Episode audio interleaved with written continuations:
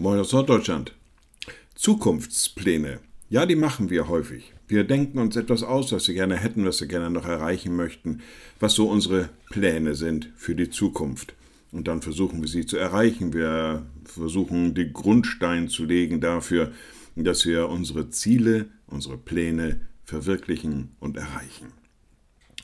Und immer wieder stellen wir aber auch fest, dass wir da an Grenzen stoßen.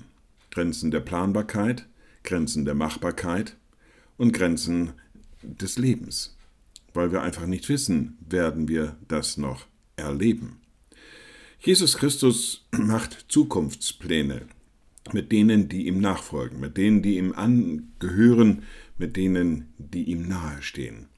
Im Johannesevangelium steht an einer Stelle, ich lebe und ihr sollt auch leben. In meiner Studienbibel steht das sogar noch ein wenig krasser.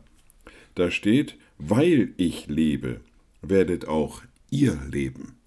Also Jesus Christus sagt von sich, ich lebe, Gegenwartsform, nicht endend und nicht begrenzt.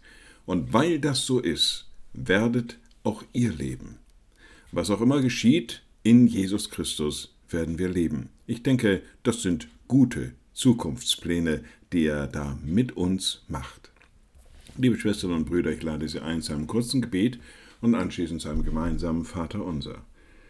Ein mächtiger Gott, guter himmlischer Vater, du hast Pläne mit uns, Zukunftspläne. Wir dürfen leben. Durch dich, Jesus Christus, sind wir hineingerufen in die Nachfolge, sind wir hineingerufen ins Leben. Gib, dass wir das gerne annehmen für uns und dass wir es in unsere Überlegungen auch mit einbeziehen. Und wir beten gemeinsam, unser Vater im Himmel, dein Name werde geheiligt, dein Reich komme, dein Wille geschehe wie im Himmel, so auf Erden. Unser tägliches Brot gib uns heute und vergib uns unsere Schuld, wie auch wir vergeben unseren Schuldigern. Und führe uns nicht in Versuchung, sondern erlöse uns von dem Bösen denn dein ist das Reich und die Kraft und die Herrlichkeit in Ewigkeit. Amen.